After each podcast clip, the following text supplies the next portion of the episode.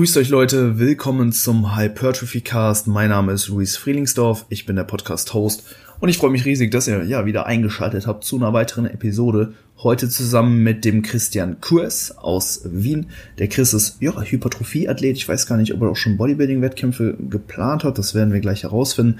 Ähm, unter anderem aber eben auch Coach und Physiotherapeut. Eine sehr, sehr coole Kombination, wie ich finde. Und wir wollen heute so ein bisschen über das Thema Umgang mit Schmerzen sprechen.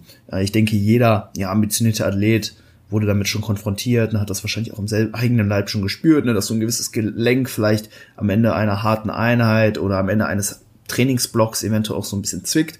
Und wir wollen eben so ein bisschen darüber quatschen, okay, wie gehen wir ähm, damit um, wenn Schmerzen auftreten und ja, was, was können wir tun, damit diese Schmerzen dann eben auch nicht in einer Verletzung münden, wir aber trotzdem ja weiterhin irgendwo ähm, vorankommen, Muskeln aufbauen können. Und ja, ich denke, das wird eine sehr, sehr coole Unterhaltung. Und ja, ich würde sagen, wir starten rein. Viel Spaß damit und bis dann. Mich auch. Freut mich, dass es äh, ja jetzt geklappt hat. So, ich hatte dich ja schon länger auf dem Schirm gehabt und ich wollte ja Anfang des Jahres eigentlich ja. schon so nach Wien rüberkommen und ich dachte mir so, ähm, ja, ist halt irgendwie ein bisschen geiler, ne, wenn man halt dann irgendwie vor Ort ist, dann den Podcastraum eben auch nutzen kann. Deswegen wollte ich mir das eigentlich immer so ein bisschen aufgespart haben, aber ja, es sollte nicht so sein, deswegen machen wir das jetzt heute hier. So über, über Skype geht natürlich auch. Ich denke, der, der Lockdown hat einigen Reisenden oder Reisebedürftigen einen Strich durch die Rechnung gemacht. Also ich kenne ja einige Leute, die diesen Sommer nach Wien kommen wollten. Ähm, einige haben es ja dann schlussendlich auch noch gewagt, ähm, also auch zu Anfang, ähm, wo jetzt noch nicht der Lockdown war ähm, aber wo die Situation einfach noch ein bisschen, schon ein bisschen angespannt war, ja. Ähm, aber es war einfach, ja, ähm, a huge hit for us all, ja. Mhm. Ähm, wir hatten ja auch geplant gehabt, wir wollten ja zum, zum, zum AJ auch rausfliegen, ähm, England zu seinem Wettkampf, zum, ähm, mhm. zum, zum Hauptwettkampf. Ähm, ja. Was soll man machen? Wir müssen uns dieser Situation fügen bringt jetzt nichts, uns darüber Gedanken zu machen, was wäre wenn oder irgendwas. Ich denke, wir müssen jetzt einfach alle das Beste draus machen und das machen wir eh. Ja. ja Frist ist jetzt auf Anfang, Anfang Januar gesetzt, glaube ich. Ja. Wie, bei euch auch. wie realistisch schätzt du das ein? Also, ja, aber ja, bei uns auch. Ich bin ja sehr optimistischer Mensch, Louis. Ja, das heißt, mhm. ich gehe immer natürlich für mich jetzt selbst natürlich vom, vom, vom, vom Bestfall aus. Dadurch, dass ich, ich habe gestern auch mit, mit einem Genie von mir geredet, der nächstes Jahr ebenfalls auf die Bühne geht und der daheim nicht sonderlich viel Equipment hat. Und äh, da habe ich schon meine Bedenken geäußert, sagen wir mal so, ja. Weil so wie sich das Ganze derzeit abzeichnet und jetzt natürlich ähm, über die Weihnachtsfeiertage, ähm, alle Familien treffen sich und über Silvester dann eventuell private Partys und ähm, weiß der Geier was, ja, sieht man ja jetzt schon, äh, wo die Geschäfte wieder aufgesperrt haben bei uns in Österreich, dass die Leute schon wieder einen riesen Ansturm in das Einkaufszentrum und so weiter gewagt haben, ja, ähm, ist natürlich alles sehr schwierig und man kann jetzt wirklich nicht genau sagen, wie das Ganze aussieht dann im Jänner, ja. Ähm, also ich bleibe optimistisch, sagen wir mal so, auch zugunsten vom Andi natürlich. Es wird mich fürs Gym mhm. selbst riesig freuen, wenn wir aufsperren könnten. Ja, ähm, es ist natürlich eine schwierige Situation jetzt auch fürs Gym und für uns. Ja, können wir gar nichts sagen. Also, äh, also, also wirtschaftlich gesehen kann man, muss, muss man so sagen, äh, für, für, für jegliche Unternehmen, die jetzt natürlich zusperren mussten. Ja, ja klar. Hey, ich äh ja, hoffe einfach, dass es im Laufe des Jahres und, äh, zumindest ja wieder alles dann ins Rollen kommt, auch was so halt eben Wettkämpfe angeht. Ich habe jetzt auch die, die Frühjahrssaison in, ins Visier genommen ja. und äh, werde mich dann auch äh, die letzten acht Wochen dann äh, jetzt geplant in, in Wien dann eben auch vorbereiten. Ich äh, komme dann rüber. Ja, ja, ich habe wow. schon äh, ein Airbnb gebucht für, für zwei Monate. ähm, will dann auch gleichzeitig die Strength Coach Ausbildung bei euch machen. Ähm, ja, und wer dann, wenn alles klappt, äh, Ende März nächsten Jahres, Jahres dann für, für acht Wochen äh, bei euch drüben. Boah, Vorausgesetzt, ne? Ja, ja. ja. Also ich denke, mit März hat sich das Ganze schon ein bisschen beruhigt. Ich denke, da haben auch schon die ersten Impfungen und so weiter stattgefunden. Ähm, ich hoffe wirklich, und davon gehe ich jetzt mal aus, dass die Frühjahrssaison ganz schon mal stattfindet. Also jetzt auch äh, Mitte Mai, AMBF und so weiter, dass das, dass das alles jetzt äh, normal seinen Lauf nimmt. Ähm, mhm. Ja, müssen wir, müssen wir mal schauen. Aber da, da können wir schon, denke ich, vom Besten ausgehen. Was jetzt die Gym-Öffnung im Jänner betrifft, bin ich mir allerdings da nicht so sicher. Ja. Ähm, was was, wie sieht das aus mit, mit deiner Wettkampfplanung? Ja. Willst du im Herbst starten? Ähm, ich werde im Herbst starten, ja, ähm, und ich werde auch in England starten. Also ich, ich hoffe, dass es auch mit dem Reisen wieder alles ganz normal klappt. Aber da, wie gesagt, davon gehe ich jetzt mal aus. Ähm, werde bei der PCA starten im, mhm. im, im September, Oktober-Bereich herum und werde dort ähm, zwei Wettkämpfe wahrscheinlich mitmachen, einen First-Timer-Wettkampf und dann einen, einen anderen Wettkampf und äh, hoffentlich auch die British Finals. Ja.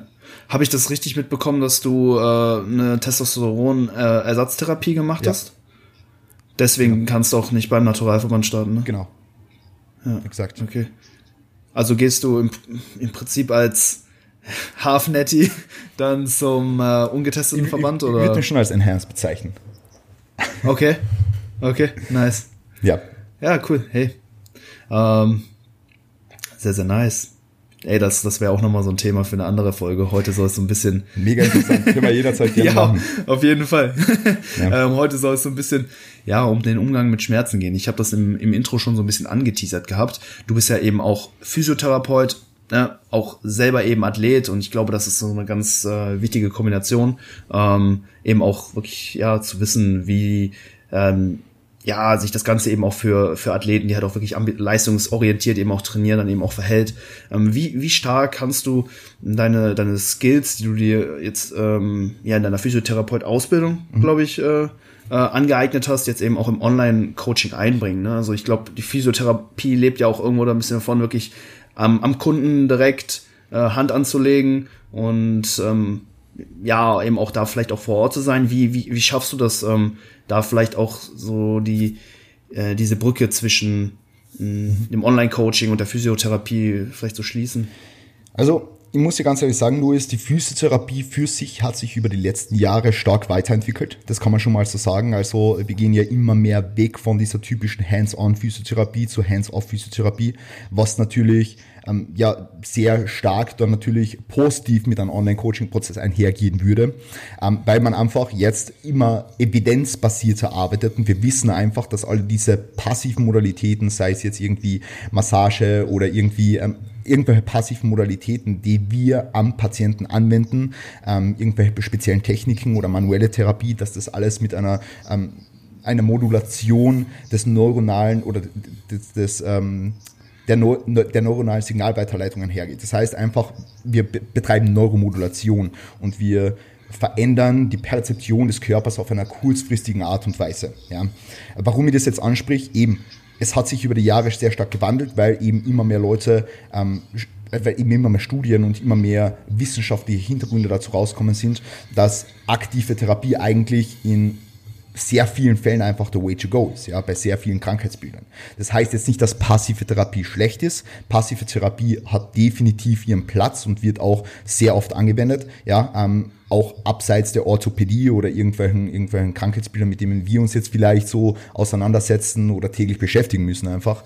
Ähm, aber, aber dadurch, dass eben meiner Meinung nach der Großteil einer, einer Therapie, einer, eines Rehabilitationsprozesses, wenn man das jetzt so nennen mag, in einer aktiven Art und Weise gestaltet werden soll, ähm, ist es ja so, dass wir das im Online-Coaching-Prozess jetzt sehr gut machen können, wenn wir eben das Hintergrundwissen dazu haben und einfach wissen, worauf es ankommt. Ja. Und um jetzt auf der erste Frage zurückzukommen, was ich aus meiner Physiotherapie-Ausbildung mitnehmen konnte, auch was jetzt Online-Coaching, auch was jetzt Bodybuilding und was diese ganzen Nebenaspekte betrifft, ist einfach das Grundwissen im Hinblick auf Anatomie, Physiologie ähm, und dann natürlich auch Pathologie und ähm, das, das Strukturieren von einer, von, von einer adäquaten Rehabilitationsphase. Weil das Ding einfach, mhm. ähm, bei, bei, den, bei den Personal Training, Ausbildungen oder whatever, da, da lernst du nicht Anatomie in diesem Ausmaß, wie, wie uns das eingetrichtert wurde. Ja, ich habe alleine ähm, vier verschiedene Fächer zur Anatomie gehabt, wo, wo ich das Ganze am Menschen zeigt und dann nochmal praktisch, wo man ähm, das ganze Skelett praktisch auseinandernehmen, dann eure, alle neuronalen Strukturen und whatever, ja, also das lernst du nicht in depth in so einer ähm, herkömmlichen Ausbildung. Deswegen, das hat mir irrsinnig viel gebracht. Also allein dieses anatomische Verständnis, ähm, das, das also davon profitiert wirklich jeder einzelne Coach und jeder einzelne Mensch, der sich in einer, in einer körperlichen, gesundheitlichen Art und Weise mit anderen Leuten auseinandersetzt und die weiterhelfen will irgendwie. Egal, ob es jetzt ein Physiotherapeut, ein Arzt ist oder whatever. Ja, immer ja, ja. ja. Und das ist einfach sehr, sehr nice. das, das, das, das, die Basis von dem Ganzen. Ja. Sicherlich habe ich während dem, das war ja Bachelorstudium, es ist ja in, in Österreich ein, ein Bachelorstudium und sicherlich habe ich während diesem Bachelorstudium viele auch manuelle Techniken, passive Modalitäten und so weiter mit, mit auf den Weg bekommen, die mhm. im Fall der Fälle, wenn es ein Patient meiner Meinung nach braucht, anwenden kann. Aber der, der Hauptbestandteil, mit dem ich heutzutage arbeite, eben auf Online-Basis und für, eigentlich bin, ich jetzt nur ähm, dafür Leute auch aus dem Gym, muss ich ganz ehrlich sagen. Also ich betreue mhm. One-to-One nur Leute aus dem Gym, Physiotherapie relevant. Ähm, und, und da kann ich halt eben von diesem anatomischen Physiolo Anatomie und äh, Physiologiewissen und Pathologiewissen viel mehr Gebrauch machen. Ja. Natürlich dann ja. irgendwo noch Trainingslehre abseits von Bodybuilding und Kraftsport. Das ist vielleicht auch noch ein, relevanter Punkt, weil auch Leute zu mir kommen, die jetzt nicht aus dem Bodybuilding direkt kommen, äh, über Online-Consultations und so weiter. Ähm, aber das ist jetzt so der Grundbestandteil, wovon ich jetzt äh, profitiert habe während meiner Physiotherapie. Mhm. Ja, finde ich sehr, sehr interessant, dass das jetzt einfach auch mehr die ja, Lehre des gesamten Körpers ist, die dir weiterhilft und jetzt nicht irgendwie so ein, äh, ein magischer ähm, ja, Fingerabdruck auf dem, auf dem Körper, der den Patient dann eben heilt. Ne? Das ist, glaube ich, auch so, dass da viele das eben auch so ein bisschen mit Magie, mit Magie verknüpfen, aber hey, ich denke, du ja, kennst dich da eben dann auch einfach mit der ja, Physiologie, Anatomie eben sehr, sehr gut aus und ich glaube, das ist, wie du sagst, eben auch da auf jeden Fall die Basis. Ähm, ja, wenn ich jetzt mal einfach so ein Szenario einleiten dürfte, äh, ein Klient kommt zu dir, ne, dem du jetzt im Rahmen des Online-Coaching betreust, das ist ein, ja, eine Hypertrophie ambitioniert oder ja, seine, Ziel, seine Zielsetzung liegt einfach auf Hypertrophie, der will muskulöser werden und der hatte jetzt noch keine äh, große, großen Verletzungen und keine, keine Verletzungshistorie, dass man jetzt sagt, okay, den muss man jetzt irgendwie ganz besonders anfassen. Der kommt jetzt zu dir, ähm, ihr, ihr macht ähm, ja euren, euren Mesozyklus und, der und, und merkt dann, hey, in so einem gewissen Gelenk habe ich Probleme. Was sind dann eventuell so die ersten Schritte, die du dann einleitest oder vielleicht auch Gegenfragen, die du dir stellst. Ich denke, du brauchst dann natürlich auch einfach so ein gewisses Maß an Information, um den Sachverhalt dann ja weiter ähm, ja ausarbeiten zu können. Was fragst du und welche Informationen möchtest du dir dann erstmal einholen? Mhm. Also prinzipiell ist es jetzt mal so, du, du hast mir jetzt die Frage gestellt, was ich frage. Und mhm. ich habe jetzt nicht an gewissen, also es gibt schon gewisse Punkte, die ich einfach wissen muss, wenn ich mich um, mhm. einen, um, einen, um einen Schmerz oder um eine Schmerzsituation einfach kümmern will. Aber es ist jetzt nicht so, dass ich da jetzt eine Liste habe mit zehn Fragen und die schicke den Klienten irgendwie durch.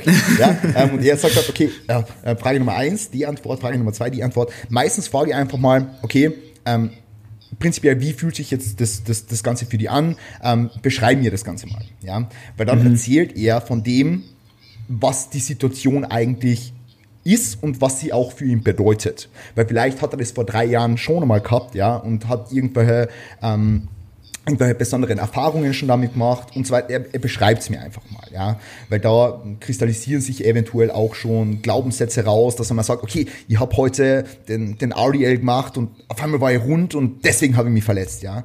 Ähm, und mhm. vielleicht hat er dann den Glaubenssatz in seinem Kopf, okay, wenn er, wenn er, wenn er jetzt einmal mit runden Rücken hebt, dann verletzt er sich irgendwie, ja. Dann kann ich natürlich auch da ansetzen und ihm zeigen, okay, das ist nicht so, äh, dies, das, ja. Aber es ist einfach mal wichtig, dass sie den Trainee oder den Patienten aus seiner Gefühlslage und aus seiner Situation heraus einfach mal fragt, ähm, wie es für ihn ausschaut und wie sich das für ihn widerspiegelt. Ja? Auf, einer, auf einer mehr oder weniger objektiven Ebene, jetzt natürlich aus Patientensicht jetzt immer subjektiv, ähm, aber vor allem auch aus einer emotionalen Ebene. Ja? Mhm. Ganz, ganz, ganz, ganz wichtig.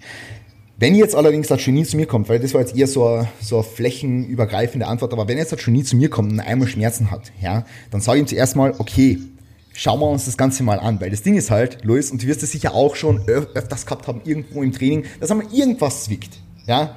Klar. Aber nur so, so, so komplett random, ja. Also so letztens letztens ähm, habe ich meine, meine, meine, meine Stange beim, beim Stiff Leg Deadlift, wollte sie wieder racken und dann auf einmal ist man in die Brustwirbelsäule so reinkommen, ich nicht dann mehr gescheit Luft bekommen, ja. Und so eine Sachen mhm. passieren einfach on occasion, ohne dass man jetzt irgendwas unter Anführungszeichen falsch gemacht hat oder anders gemacht. Es war einfach, es ist einfach eine, eine, eine Schmerzsituation, die auf einmal da ist und da ist einfach wichtig zu wissen, dass der Körper einfach manchmal Schmerzen haben kann und das haben darf und dass man nicht gleich eskalieren muss, nur wenn man irgendwo mal irgendwas spürt, ja. Ja. Nur wenn man irgendwo Seh bei einer Übung einmal, einmal Ellbogenschmerzen hat oder so, heißt das nicht, dass du jetzt immer bei dieser einen Übung Ellbogenschmerzen hast. Oder das heißt auch mhm. nicht, dass du dir den Kopf drüber zerbrechen musst. Okay, soll ich jetzt mein Volumen umarrangieren oder war das vielleicht eine Wiederholung zu intensiv? Was ist vielleicht über Mus Muskelversagen hinaus? War meine Technik scheiße oder irgendwas? Ver verkomplizierst nicht, sondern schau einfach mal, okay, wie entwickelt sich das? Ähm, spürst du bei anderen Übungen auch? Spürst du nach dem Training dann im Alltag noch? Spürst du im nächsten Training und so weiter und so fort. Ja, das ist einfach ja. mal wichtig zu wissen, um den, den, den Trainee oder den Patienten auch die Angst zu nehmen. Weil sonst denkt er sich, okay, jetzt habe ich heute irgendwas falsch gemacht und ich, soll ich überhaupt weiter trainieren und whatever. Ja. Und das ist aber ganz wichtig. Sehe ich ganz, ganz häufig. Ja, also, ne, so, so agiere ich auch erstmal, dass ich mir, ne, wenn ein Klient zu mir kommt und eben auch von Schmerzen berichtet, dass ich mir erstmal anschaue, okay, sind das jetzt akut auftretende Symptome, die vielleicht durch ein gewisses Event hervorgerufen wurden? Ne, vielleicht hat man sich ja halt auch mal ne, bei einer Web verhoben, dass, dass sich jetzt das Gewebe vielleicht auch akut einfach nicht so gut anfühlt. Das muss ja jetzt nicht direkt heißen, dass das jetzt ein, ein großes Problem ist. Oft, ne, wenn ich dann einfach ähm, erstmal auch nicht davon ausgehe, dass es jetzt einfach eine generelle oder chronische Überbelastung ist, dass ich dann erstmal sage, hey, ähm, erstmal die Füße stillhalten, weitermachen, ähm, beim, beim Training auf eine gute Technik achten, sich ordentlich aufwärmen und dann gibst du mir noch mal ein Feedback nach der nächsten Einheit und oft ist das ist die Problematik dann auch schon wieder aus der Welt geschafft. Also da muss man dann eben auch immer differenzieren, okay, ist das jetzt vielleicht einfach durch ein ja, akuten Fehler im Training hervorgerufen worden oder ist es jetzt halt wirklich ein, äh, ja, fast, also mehr oder weniger chronisches äh, Problem, was jetzt vielleicht auch einfach durch eine generelle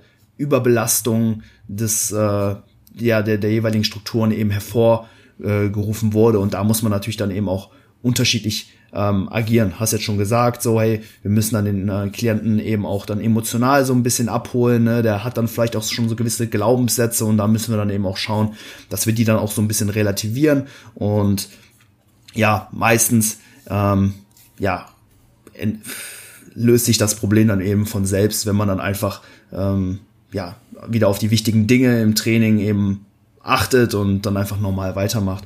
Wie sieht das aber jetzt aus? Okay, wenn jetzt ähm, ja der Schmerz so ein bisschen länger anhält. Vielleicht wäre es auch wichtig, das Ganze auch irgendwo erstmal zu quantifizieren. Ich denke, das ist auch ganz relevant, wenn es halt darum geht, okay, wie machen wir jetzt weiter? Sollen wir jetzt sofort eine Trainingsphase einlegen, wo der Stress für das gewisse Gelenk oder für die Sehne ähm, geringer ausfällt oder können wir eventuell auch noch ein bisschen ausharren, wenn die Schmerzen zum Beispiel nur leicht auftreten. Also wie gehst du damit um, wenn man jetzt sagt, okay, der, der, der Schmerz ist auf jeden Fall da, der geht jetzt auch erstmal nicht direkt so weg, aber ist das etwas, wo du dann direkt reagierst oder wo du dir dann vielleicht eben auch erstmal anschaust, okay, wie hoch ist der Schmerz tatsächlich und wo geht dann vielleicht auch der Trend so ein bisschen hin? Mhm. Also zunächst einmal muss ich trotzdem noch was zum letzten Punkt sagen. Und das Gerne. ist ganz wichtig, weil du es nochmal angesprochen hast mit dem emotionalen Abholen. Du musst dir das so denken, Luis, wir sind mal als Coaches für unsere Trainees wahrscheinlich jetzt so die, die einzigen Ansprechpartner, beziehungsweise mhm. die einzigen Personen, die die Trainees vertrauen. Ja, und es ist so wichtig, dass, obwohl es für uns komplett klar ist, ja, dass das eventuell wenn wir nur sagen, okay, macht da keine Sorgen, wir beobachten das jetzt einfach mal, ja. Alleine das, dadurch, dass wir das sagen, bekommt der Genie schon mal das Gefühl, okay, es ist nicht so schlimm, wie ich jetzt denke. Und das ist mhm. so wichtig, dass wir das machen, weil ansonsten kommt der Genie vielleicht auch noch in so eine Katastrophierungsschiene rein und das ist einfach problematisch dann langfristig auch, ja. Das ist einfach problematisch langfristig, dann hat er vielleicht Angst vor der Übung, wo das passiert ist und so weiter und so fort. Das heißt einfach, dass wir ihm mal die Sicherheit geben, dass wir ihn eben emotional abholen und das, seine Gefühle und seine, seine, seine, seine Worte adressieren, ähm, kann man schon mal sehr viel bewegen. Akut einfach. Ja, damit sich keine Sorgen gemacht werden und einfach mal beobachtet wird bis zum nächsten Training, dies, das. Ja. Mhm. Wenn es dann schlimmer werden sollte oder so, dann kann man eh nochmal äh, Bezug nehmen drauf und nochmal mit dem Genie sprechen und whatever, ja. Ähm, aber jetzt initial ist es einfach mal wichtig, dass man, dass man da Klarheit schüren, was das Ganze anbelangt. Ähm, ja. Wenn so eine, so eine Problematik dann stärker auftritt, es ist natürlich, also bei so einem Thema ähm, ist es natürlich extrem kontextabhängig. Ja? Also das muss jetzt jeder Zuhörer mhm. verstehen. Das, das, das ist einfach etwas, das kann man jetzt nicht pauschalisieren. Also ich habe da jetzt nicht eine, eine Sache, die immer genau so macht, dass ich sage, okay, wenn, da, wenn der Schmerz auf einer Schmerzskala von 0 bis 10 unter 3 von 10 ist, dann mache ich weiter. Das, das würde ich jetzt mhm. niemals pauschal sagen, weil wir müssen so trotzdem noch verstehen, dass Schmerz trotz allem für etwas ein Warnsignal ist. Ja? Und ein Warnsignal kann aber auch ähm, kann aber auch fehlerhaft manchmal auftreten. Das wäre dann zum Beispiel sowas, wo ich sage, okay, ich habe einmal Schmerzen und danach spüre ich es gar nicht mehr. Ja. Bestes Beispiel ist so eine Autoalarmanlage, die geht manchmal auch an, wenn du irgendwie ankommst oder so, ja. Ist jetzt aber deswegen nichts passiert, es ist kein einziger Kratzer entstanden, aber die Autoalarmanlage ist trotzdem an. Ja, und das ist einfach für uns super wichtig äh, zu wissen. Und wenn sowas jetzt länger besteht, dann muss man das halt auf irgendeine Art und Weise trotzdem adressieren, weil wie gesagt, es ist trotzdem ein, ein Warnsignal und ähm, potenziell kann ein Gewebsschaden da sein, potenziell kann aber einfach nur eine, eine Sensitivität gegenüber einer bestimmten Bewegung da sein, sage ich jetzt mal so. Ja. Mhm. Bestes Beispiel ist irgendwie, ähm, eh, nehmen wir, nehmen wir wieder das Beispiel her, irgendwie beim rumänischen Kreuzheben oder so in der untersten Position, es fühlt sich irgendwie im Rücken nicht gut an, es ist, du fühlst dich instabil in der untersten Position und es zahlt sich halt über, Zahn, Zahn sagt sie nicht, gell, das, das, äh, das Kannst zieht sich, das zieht sich, das zieht sich so über mehrere Wochen und der, der Genie ist natürlich ganz aufgebracht, weil er kann kein Ariel mehr gescheit machen und das pisst ihn alles an. Ja, ja logisch pisst ihn an. Ähm, aber für uns ist einfach dann wichtig zu wissen, okay, evaluieren wir das Ganze mal, kann er den RDL ähm, überhaupt schmerzfrei machen?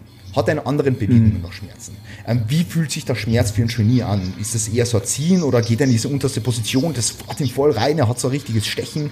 Ähm, das sind natürlich alles Punkte, die mit reinspielen und ähm, falls sich irgendwas Ernstes natürlich auftun sollte, dann kann ich natürlich auch schauen, okay, Kontraindikationen eventuell, äh, soll ich wirklich einmal drei Tage pausieren und schauen, was, was mit dem Schmerz passiert.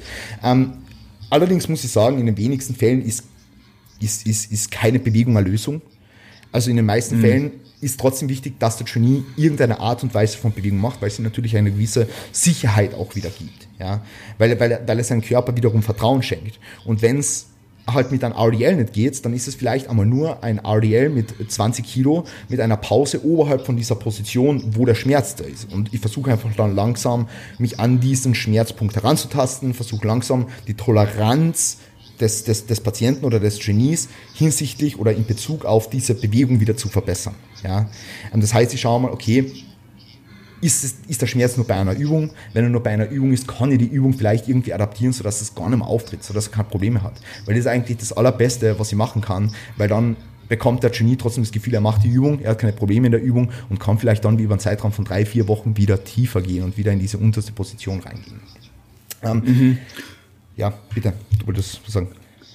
Hey, ich finde, du hast sehr, sehr gute Punkte eben auch angesprochen. Klar, also man kann das hier eben auch nicht pauschalisieren und das ist eben auch sehr stark kontextabhängig, aber ich glaube, äh, genau weil ich diese Frage gestellt habe, hast du dann auch eben sehr, sehr gute äh, Worte dann eben auch äh, jetzt finden können. Ähm, würdest du, würdest du sagen, dass, dass, dass Schmerz unter allen Umständen vermieden werden muss. Wenn jetzt so eine, so eine gewisse Schmerz-Baseline bei einer bestimmten Übung eben auch da ist, ähm, möchtest du, dass die ähm, oder ist es eine Voraussetzung, dass diese auf, auf Null geht, damit die, wir die Übung weitermachen können? Oder, oder sagst du vielleicht auch, okay, solange der Schmerz im Schnitt weiter nach unten geht, können wir, können wir die Übung ähm, trotzdem weiter ausführen? Oder, oder würdest du sofort eben auch auf, ein, auf eine andere Übung, wo der Schmerz vielleicht nicht auftritt, dann eben auch ausweichen? Hm, das ist eine sehr, sehr gute Frage. Und ich würde da gerne das Beispiel von Sehnenverletzungen bringen. Weil Sehnenverletzungen sind ein e-, e-, extrem gutes Beispiel dafür, dass Schmerz vermeiden keine Lösung ist. du musst die Toleranz der Sehne im Hinblick auf eine bestimmte Belastung, auf ein, auf ein Load, overall, Load ist jetzt nicht nur die, die, das Gewicht, sondern Load ist jetzt der Überbegriff für ähm, Volumen etc. pp, das, wie du deine Sehne halt belastest. Ja.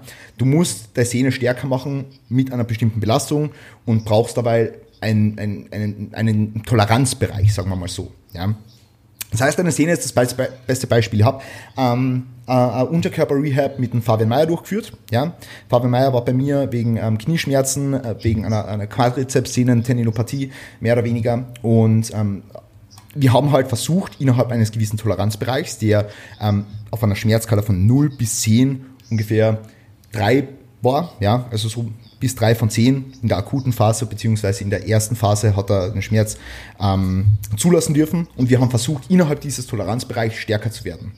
Und du musst dir das so vorstellen, du gehst jetzt hin und du lässt jetzt jemanden 200 Kilo beugen, jetzt rein beispielshaft, okay? Und er hat dabei einen Schmerz von 3 von 10. Naja, wenn wir jetzt versuchen, bei 3 von 10 zu bleiben und er beugt auf einmal 300 Kilo, könntest du theoretisch auf die 200 Kilo zurückgehen und der wird wahrscheinlich keinen Schmerz mehr haben. Ja? Das ist jetzt einfach nur ein Beispiel von vielen, aber wichtig ist, dass man sich bei bestimmten Dingen also dass, dass, dass man bei bestimmten Dingen den Schmerz nicht vermeidet. Und ich muss sogar sagen, ähm, dass ich bei allen Patienten oder allen Trainees, die jetzt irgendwie an einer Schmerzsituation leiden, ähm, immer mit einer Pain Scale arbeite. Also gibt es dann keine RPE Scale, äh, sondern eine Pain Scale ähm, oder eine Discomfort Scale, wie, wie ich es gern beschreibe. Ja? Ähm, und da sage ich halt, okay, mach die Übung und wenn du bei einer Schmerzgrenze von drei oder fünf von zehn bist, dann bist du mit der Übung heute fertig. Ja? Beispielsweise. Und so okay. schaffe ich es einfach, dass sie die Leute innerhalb von diesem Toleranzbereich stärker mache. Und äh, da ist auch ein gewisses Autoregulationsprinzip drinnen, weil manchmal haben sie vielleicht ähm, nach einem Satz schon Schmerzen, manchmal haben sie bei drei Sätzen Schmerzen, manchmal gehen vielleicht sechs Sätze jetzt ganz blöd gesagt, ja. Ähm, und das ist einfach eine Möglichkeit, wie man das Ganze machen kann. Also Schmerz vermeiden ist in den wenigsten Fällen sinnvoll, ja, manchmal allerdings schon. Es kommt natürlich auf die Pathologie an, es kommt auf die Schmerzsituation drauf an und wie sensitiv der Trainee oder der Patient in bestimmten Bewegungsmustern und Belastungsmustern ist. Ja, Hey, sehr, sehr gut. Ähm, Finde ich sehr interessant, dass du da eben auch von ja, dem autoregulativen Ansatz sprichst. Der bekommt in so einer Situation natürlich einen deutlich höheren Stellenwert, weil ja, ich glaube, dass die Schmerzen auch oft gar nicht so berechenbar eben auftreten. Ne? Mal ist es vielleicht deutlich, deutlich besser und an einem anderen Tag merkt man es wieder deutlich mehr und da braucht man dann eventuell auch einen Trainingsansatz, der sich dann eben an die jeweilige Tagesverfassung eben auch mehr anpasst. Äh, Finde ich, finde ich einen sehr, sehr guten ähm, Punkt und das Ganze natürlich auch in eine, in eine Schmerzskala einzugliedern, ähm, eben auch enorm sinnvoll, da nicht einfach nur so zwischen Schmerzen ja oder nein zu unterscheiden, sondern wie stark äußert der sich eben auch und dass man da eben auch eine, eine gewisse Trendlinie dann eben auch erkennen kann, das glaube ich, auch enorm wichtig, um da eben auch so ein bisschen so dieses, ähm, ja, so, so, so die Progression auch einfach ähm, erkennen zu können, ne? weil ja, wenn man halt wirklich ne, Probleme mit einem bestimmten ähm, Apparat hat, so, dann werden die eventuell auch nicht einfach von heute auf morgen verschwinden und dann darf man halt auch nicht direkt den Kopf in den Sand stecken, sondern muss dann halt eben auch schauen, okay, wird das dann im Laufe der Zeit ähm, ja vielleicht auch so ein bisschen besser und da kann man sich dann natürlich auch emotional auch einfach so ein bisschen ähm, dran entlanghangeln. Ja. Ähm, Darf ich vielleicht da noch ganz kurz was dazu sagen, ja, vor allem was dieses Autoregulationsprinzip anbelangt, weil das Ding ist halt, Schmerzen sind extrem variabel. Und wir wissen, dass Schmerzen nicht nur von einer Gewebsschädigung jetzt an sich ähm, beeinflusst werden, beziehungsweise aus einer Gewebsschädigung an sich resultieren, sondern dass Schmerzen von vielen verschiedenen Aspekten beeinflusst werden, ja, von, von Schlaf, vom emotionalen State, von, von dem, wie ich einfach in meiner Tagesverfassung bin. Äh, wenn ich mega viel Stress habe, ist vielleicht, ähm, ist, ist, ist meine Schmerztoleranz ein bisschen geringer, ja, ähm, und ich verspüre das, was ich habe, vielleicht mehr. Ja, also diese ganzen Faktoren muss man einfach mit einbeziehen ähm, und dann einfach schauen, okay, an einem Tag habe ich vielleicht mehr Schmerzen, habe ich vielleicht bei einer Übung X mit Y Gewicht, habe ich einen Schmerz von 5 von 10 und am nächsten Tag kann ich das Ganze schmerzfrei machen. Ja? Deswegen, aufgrund dieser hohen Variabilität, die natürlich von Person zu Person und ihrem Lebensstil komplett unterschiedlich ist, kann ich dieses Autoregulationsprinzip ganz gut anwenden, weil dann schaue ich immer, dass ich innerhalb der Kapazität und innerhalb der Toleranz arbeite. Ja? Weil es wichtig mhm. ist natürlich, dass ich jetzt nicht akut innerhalb von einem kurzen Zeitraum sehr viel mache und dann über diesen äh, Toleranzbereich wieder drüber gehe und über diese Capacity. Mhm. Sehr cool. Äh, wenn wir das Ganze nochmal so ein bisschen auf den ähm, so einen Hypertrophie-Mesozyklus vielleicht anwenden wollen, dann kann es halt vor allen Dingen gegen Ende des Zyklus dann eben sein, dass uns ähm, ja Schmerzen in einem gewissen Gelenk äh, oder an einer gewissen Sehne eben auch einfach darin limitieren, den Mesozyklus weiter fortzusetzen. Ne? Vor allen Dingen, wenn man jetzt vielleicht schon über einen gewissen Zeitraum ähm, ja hart trainiert hat und dann eben auch merkt, okay, hey, jetzt fangen die Gelenke eben an, so ein bisschen sich zu melden, dann könnte man natürlich eben auch über einen Deload äh, nachdenken, wo man den Trainingsstress dann eben kurzfristig reduziert und sich dann für den nächsten Trainingsblock ähm, bereit macht. Ähm, wenn du jetzt merkst, hey, so man hat jetzt vielleicht nur im Kniegelenk gewisse Beschwerden, der Oberkörper ist aber super geschmeidig, würdest du dann hingehen und ähm, punktuell deloaden, dass du jetzt sagst, hey, wir, wir deloaden jetzt nur die umliegende äh, Muskulatur vom, vom Kniegelenk oder äh, würdest du vielleicht auch einfach den kompletten Deload, äh, also den Deload für den kompletten Körper auslegen und dann den Mesozyklus äh, erneut beginnen? Ähm, wie, machst du, wie machst du das mit Klienten? Also es gibt eigentlich kein Szenario, wo ich sagen würde, dass ich einen lokalen Deload machen würde. Tatsächlich. Mhm. Also da kann ich jetzt das erste Mal eine mehr oder weniger pauschale Antwort geben. Weil das Ding ist halt, wenn du Schmerzen hast im Ellbogen, ja, sagen wir, du hast bis in der fünften Trainingswoche hast sechs geplant und du hast in der fünften Trainingswoche auf einmal Schmerzen im Ellbogen. So. Sind diese Schmerzen im Ellbogen jetzt wirklich rein eine lokale Überbelastung, die über diesen Zeitraum dieser ersten fünf Wochen entstanden ist? Oder resultieren die auch viel mehr aus dem systemischen Stress, der sich angehäuft hat? der natürlich mhm. immer, so wie ich gerade vorher gesagt habe, dazu beiträgt. Tagesverfassung, Stress, dazu zählt auch Trainingsstress, ja. Ähm, schlechterer Schlaf vielleicht ja auch am Ende des Zyklus äh, dann, dann, dann präsent ist. Und all diese Faktoren haben unweigerlich Auswirkungen auf diese, diese, die Schmerzen, diese lokale Fatigue, ja, die sich einfach dann mit einer Schmerzsymptomatik äußert. Und deswegen würde ich eigentlich in so einem Szenario immer sagen, okay, ähm, wir deloaden gesamt, ob das jetzt in Form von einem, von einem Trainings-Deload ist mit einer sehr, sehr leichten Woche oder dann mit Off-Days, das bleibt äh, dann dem, dem Approach überlassen. Aber prinzipiell würde ich in so einer Situation immer sagen, dass äh, ein, ein Deload im vollen Ausmaß Sinn macht, um einfach den Gesamtstress auf den Körper zu reduzieren. Weil du musst dir das immer so vorstellen, dass jetzt nicht nur der lokale Stimulus das ist, was dich dann limitiert in deiner, in deiner Ability to, to perform, ja, wegen dem Schmerz, sondern vielmehr das, das, das, was du gemacht hast über den Zyklus. Ja, weil wenn du Gas mhm. geben hast und das, das, das fünf Wochen lang, kann es schon einmal sein, wenn dein Recovery Capacity ist vielleicht von, vom Arbeitsstress oder so ein bisschen eingeschränkt worden, dass du in der fünften Woche schon komplett am Arsch bist. Und da ist dann halt sowas präsent. Es ist was anderes, wenn es jetzt beispielsweise in der ersten Woche wäre. Wenn es in der ersten Woche mhm. wäre, dass sowas auftritt, ja, ähm, dann muss man sagen, okay, ähm, ist es jetzt vielleicht sogar irgendeine, irgendeine bestimmte Übung, was das in einer größeren Art und Weise triggert? Oder, oder, oder woraus resultieren jetzt diese Ellbogenschmerzen? Ja? Schauen wir einfach mal das Programming an, ähm, schauen wir mal die Volumenverteilung an, die, die Exercise Selection und schauen wir einfach an, okay, was hat in der Vergangenheit gut funktioniert, wie hat der Trainier auf verschiedene Stressoren reagiert, lokale Stressoren jetzt in dem Fall, weil der systemische, systemische Stress, Stress, Stress, ähm, der, der, ist, der ist wahrscheinlich low jetzt nach dem Deload. Ja? Ähm, demnach, wie schaut ja. der, der, der, lokale Stress aus, wie schaut der lokale Stimulus aus und kann ich den eventuell adaptieren. Ich würde dann niemals sagen, mhm. wenn ich Ellbogenschmerzen habe, okay, jetzt deloaden wir alles abseits vom Shootergelenk. Ja, das, das mhm. will ich nicht sagen. Aber ich würde dann eben genau diese diese Problemlösungsstrategie anwenden, die wir schon im, im, im ersten Teil besprochen haben. Und zwar, okay, okay, welche Übungen triggern den Schmerz? Wie schaut eben, wie gesagt, die Volumensverteilung aus? Wie schaut die relative Intensität aus? Ähm, wie schaut auch die absolute Intensität aus? Ja, vielleicht hat es irgendeinen Gewichtsincrease gegeben, der nicht so gut toleriert wurde. Ähm, wie schaut die Kontrolle in den Übungen aus? Wie schaut das Tempo aus? Ja, kann ich irgendwo Pausen einbauen und dadurch den absoluten Stress reduzieren? Ähm, all so Sachen kann ich dann äh, into the consideration ziehen, wenn es um die Problemlösung von so einer Situation geht. Ähm, zu 100 Prozent. Aber ich würde niemals sagen, dass ich jetzt, dass sie jetzt den Oberkörper Deload in der ersten Woche dann wieder, ähm, würde, würde ich nicht machen. ja. ja hey, finde ich, finde ich sehr, sehr interessant, ähm, da eben auch den Full Body Deload so ein bisschen vorzuziehen, vor allen Dingen, wenn die Problematik in dem, im weiteren Verlauf des äh, Mesozyklus halt eben erst eintritt, weil ähm, ja eben auch dieser Gesamtstress dann eben auch lokal eben auch Auswirkungen haben kann. Äh, ich glaube, das ist ein Punkt, den viele gar nicht so stark äh, berücksichtigen. Ich glaube, die meisten würden jetzt intuitiv sagen, hey, was, was hat jetzt äh, mein Oberkörper mit, mit, mit meinem Kniegelenk zu tun? Lass uns weiter benchen, lass uns weiter rudern, aber äh, ja, hey, es, es ist definitiv ein, ein guter Punkt, den glaube ich viele auch gar nicht so berücksichtigen in der, an der Stelle.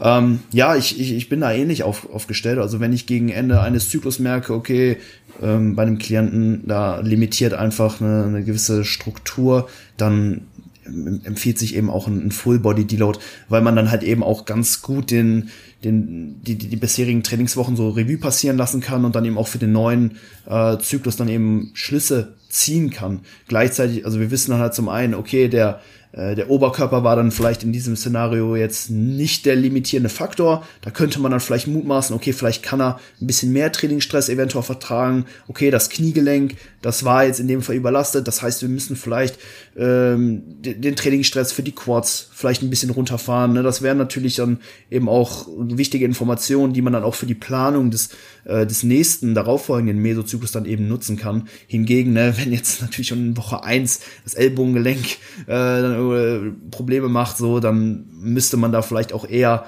ähm, innerhalb des Zyklus intervenieren. Da mache ich das zum Beispiel auch so, dass ich dann vielleicht auch phasenweise so ein bisschen den Trainingsstress für, für Push-Bewegungen zum Beispiel runterfahre. Jetzt nicht auf null, ne? Wir müssen natürlich auch schauen, dass ja, ich sag mal, diese, diese passiven Strukturen eben auch weiter einem gewissen Stress ausgesetzt sind, damit sie natürlich auch weiter adaptieren.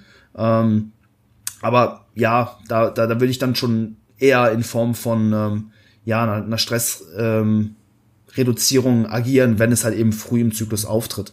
Wie sieht das jetzt aus, wenn du jetzt den, den Trainingsblock abgeschlossen hast, du hast den Full Body Deload gemacht, wie planst du jetzt den äh, neuen Mesozyklus, wenn du gemerkt hast, hey, am Ende limitiert uns ein, ein, ein gewisses, äh, eine gewisse passive Struktur?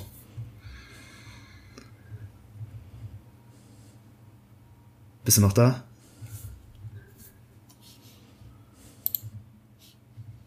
So, Luis. Warst du weg, Chris? Ich bin wieder da. Ich war weg. Oh, wann hast du mich verloren? Du. Wann hast du mich verloren? Ähm, dass du, dass du zwischendurch äh, Phasen einbaust und dann habe ich ähm, nichts mehr gehört. Ah, okay, okay. Äh, ja, dann versuche ich das jetzt noch mal so ein bisschen äh, ähm, noch mal auszulegen, was ich gesagt habe. Ah, wo wo, wo, wo setze ich an? Ähm, na, also ich fand's ich weiß, ich weiß nicht, warum die Verbindung gerade so schlecht ist. Lass mich mal ganz kurz. Warte.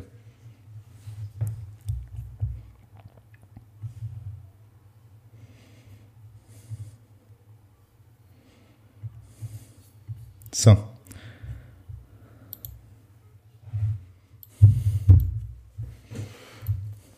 So, Luis. Hörst du mich? Jetzt wieder gut, ne? Ja, ja, ich höre dich. Ja, jetzt okay. soll es jetzt soll's passen. Nee, kein Problem, dann. Jetzt ich habe einfach ein bisschen gelabert. Ich, ich, ich würde dir dann einfach ja. nochmal die, die letzte Frage stellen, mit der ich dann äh, auch abgeschlossen ja. habe. Ähm, okay. Genau, wenn du jetzt siehst, hey, am, äh, am Ende eines Mesozyklus, ne, zwickt ein, gewisses Gelenk, das limitiert uns dann, wir müssen den Deload, äh, den Full Body Deload, Deload dann machen.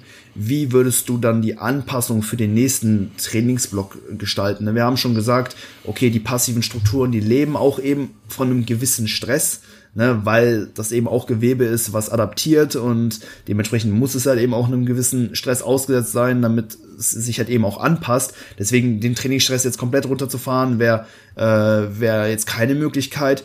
Versuchst du dann im kommenden Mesozyklus den, den Trainingsstress erstmal konstant zu halten und hoffst du dann darauf, dass die Schmerzen dann vielleicht zu dem Zeitpunkt dann nicht nochmal auftreten oder gehst du halt schon proaktiv hin und äh, re reduzierst dann von Anfang an des Trainingsblocks dann den Stress für die, das jeweilige Gelenk?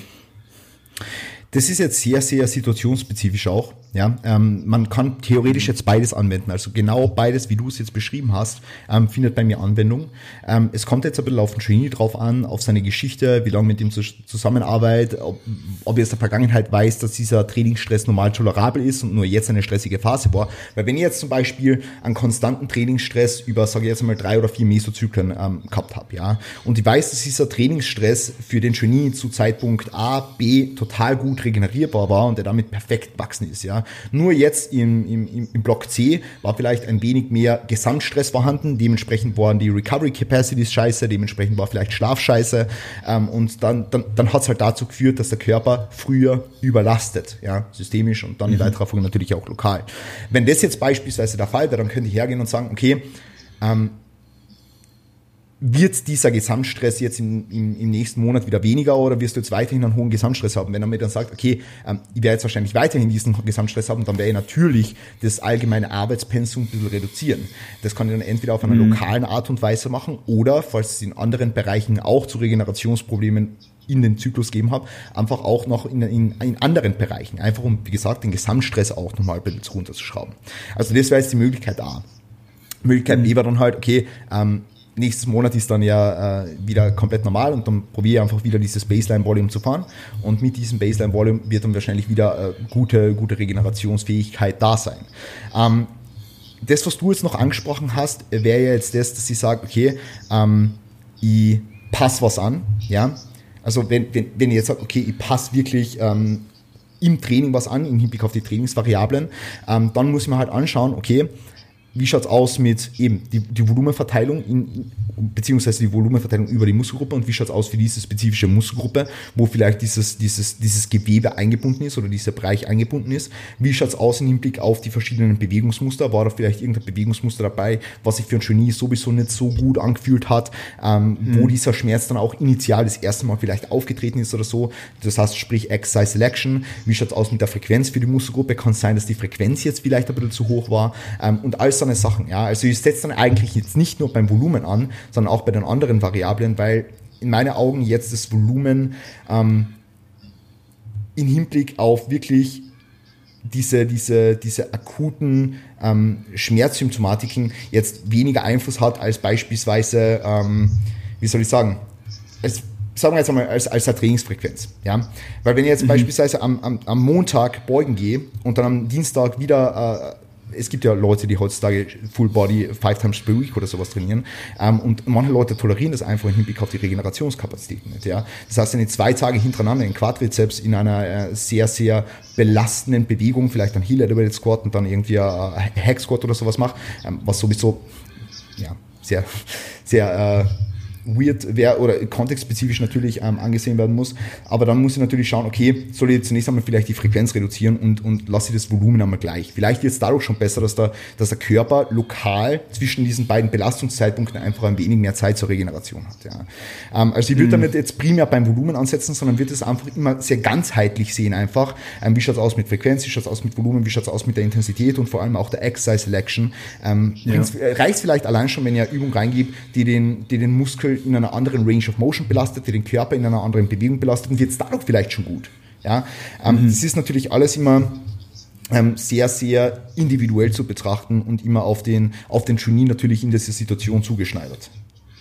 Ja, ja, ich befinde mich auch gerade in einer, in einer ähnlichen Situation, die du gerade geschildert hast. Also ich mache jetzt nicht fünfmal Full Body, aber ich trainiere schon ähm, ja Kreuzhebe und Beugevarianten sehr sehr hochfrequent, weil das gerade einfach die Exercises of Choice sind im Home Gym, kennst du ja. So man hat dann ja. halt einfach eine, eine Langhantel vorhanden und da muss man daraus natürlich das Beste machen und ich beug und kreuzhebe eigentlich auch ja, jeden Trainingstag und das merkt man dann auch schon irgendwo, ne, eben auch in der, in der Wirbelsäule, jetzt bei mir zumindest primär, so die Kniegelenke, die sind ziemlich gut adaptiert, aber ich merke dann immer so, okay, die Axiallast ist dann eben auch einfach so ein bisschen dieser ausschlaggebende ähm, Faktor und ähm, ja, ey, ich, ich stimme dir da in den Punkten, die du genannt hast, auf jeden Fall voll zu, dass es nicht unbedingt das, das Trainingsvolumen ist das, was manipuliert werden muss, sondern auch einfach nur die Art und Weise, wie, ähm, wie das Gelenk belastet belastet wird in, in, in Form von Bewegung. Und wenn man da dann auch einfach mal hingeht und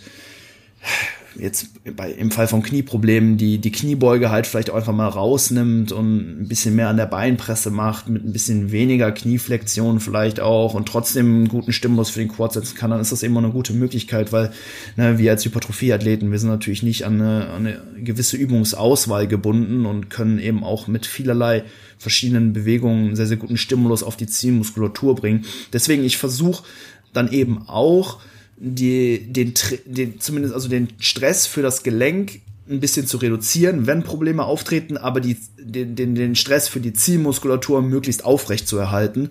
Und da schützt es den Kopf, kannst du mich noch hören? Damn, er ist wieder weg.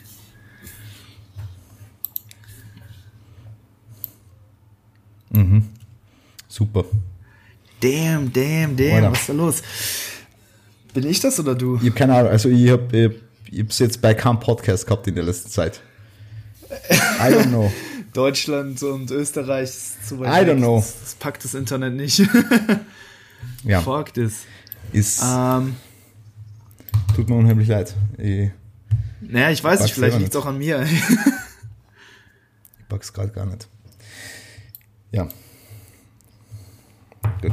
Wo hast du wieder da? Kannst du mich hören? Ja.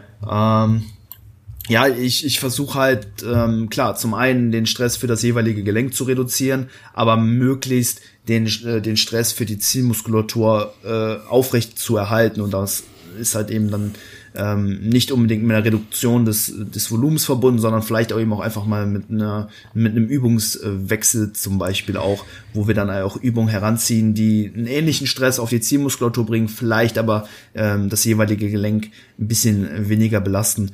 Was sind da vielleicht bei dir noch so Möglichkeiten, wie man den, den Trainingsstress für die Muskulatur aufrechterhalten kann, aber trotzdem den Stress für, äh, für die Gelenke ein bisschen runterfahren kann?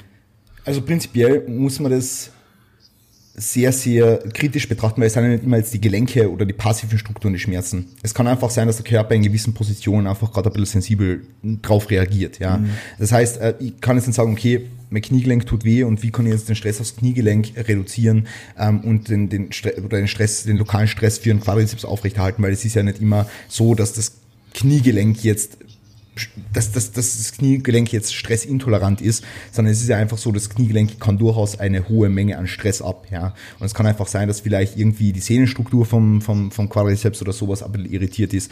Und also was man da auf alle Fälle mal reinbringen sollte, ist einfach sehr viel Kontrolle und sehr viel Tempo, ja.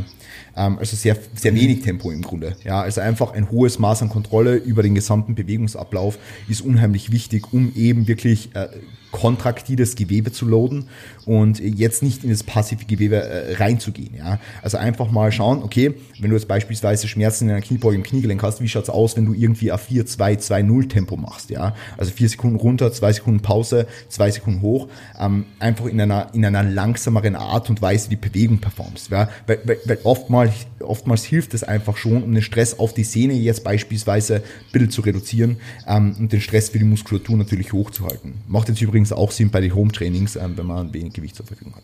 Ähm, ja.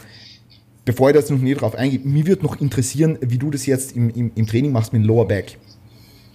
Das würde mir jetzt noch super interessieren. Magst du da vielleicht äh, ganz mhm. kurz was sagen? Es ist nicht so, dass es mich jetzt besonders stark darin limitiert, äh, Loads zu bewegen oder den, den Trainingsstress zu setzen, aber ich merke, dass es so ein bisschen ähm, ja die Art und Weise, wie sich das Training äußert. Also es ist bei mir in einem, in einem, in einem gewissen Rahmen, ähm, in dem es jetzt erst, also aktuell nicht weiter problematisch ist. Aber ich merke, okay, wenn ich jetzt vielleicht noch, äh, noch eine fünfte oder sechste äh, Akkumulationswoche noch, noch dranhänge, so ich bin jetzt zum Beispiel gerade ähm, kurz vor vorm Deload, habe jetzt heute meine letzte Einheit und wenn ich jetzt eben weiter hingehe und ähm, da eben auch weiter trainiere, dann wird es längerfristig eventuell ein Problem. Das heißt, ne, so ich, ich äh, realisiere das und ähm, legt dann dementsprechend auch einfach so meine meine Mesozyklusplanung so ein bisschen aus. Ich denke mir halt, ne, wenn wenn wenn wenn du etwas ähm, in der Hinsicht eben auch spürst, das dann eben auch nicht zu stark auszureizen, ist halt eben auch einfach enorm wichtig, dass man sich dann da eben auch ähm, zum, zum richtigen Zeitpunkt dann eben auch ähm, ja zurücknimmt, ähm, weil ich hatte das eben auch schon mehr das Problem in der Vergangenheit, wo ich halt auch, auch dreimal die Woche wirklich richtig äh, schwer eben auch gebeugt habe. Damals noch eben nicht mit so einer kontrollierten äh, Exzentrik, einer, einer Pause eventuell auch, sondern wirklich mit Fokus auf maximale Loads. So, da wollte ich halt einfach stark as fuck werden und da habe ich dann dreimal die Woche wirklich äh, sehr, sehr schwer eben auch gebeugt und das hat dann eben auch ähm, ja dazu geführt, dass diese Problematiken deutlich schneller und eben auch stärker sich ausgeprägt haben. Jetzt aktuell ist das Training schon so ausgelegt, dass es halt eben möglichst stimulativ für die Zielmuskulatur ist. Ne? Das heißt, auch bei einer Kniebeuge habe ich eine sehr, sehr kontrollierte Exzentrik, mache auch meistens äh, eine Pause, arbeite zum Beispiel auch bei den äh, Kniebeugebewegungsmustern eben auch mit einem Two-Count zum Beispiel.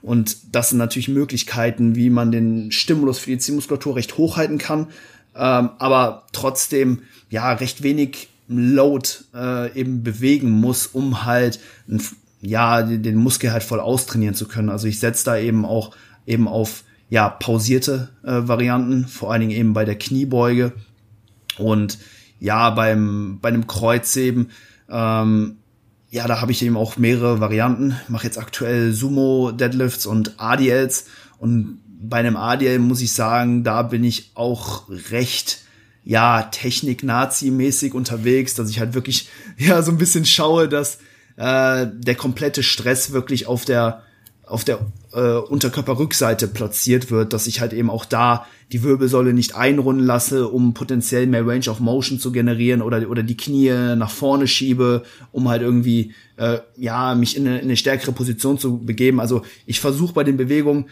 mich im Prinzip so, so schwach wie möglich werden zu lassen, so dass ja, der, der Stress dann eben für die Wirbelsäule aufgrund des geringeren Arbeitsgewicht dann eben auch, ja, sich in einem gewissen Rahmen auffällt und dann weiß ich halt eben auch, okay, so Woche drei, ich merke das jetzt manchmal so leicht nach der Einheit, aber ich, ich, ich weiß halt eben auch, auch aus Erfahrung, dass wenn ich weiter so trainiere, dass er sie wirklich nur leicht ansteigt und so ein gewisses Maß einfach nicht übertritt, wo es dann eben auch problematisch werden kann. Also wie du eben auch so ein bisschen sagst, ne? also ich glaube, so eine, ja, Bilderbuch-Technik äh, eben mit einer kontrollierten Exzentrik, vielleicht eben auch einer Pause, äh, Pause im, Unter Umkehrpunkt, kann da wirklich schon, ähm, ja, so ein bisschen, ähm, ja, Wunder wirken. Mhm. Aber das ist natürlich auch immer so ein bisschen äh, Trainingsphasen abhängig. Ne? Man hat natürlich auch so einfach diese Phasen, ne? wenn man halt, ja, vielleicht auch einfach sehr, sehr viel Energie in sich trägt in Form von Körperfett oder der von außen zugeführten Kalorienmenge, dann ist man natürlich auch da in einer,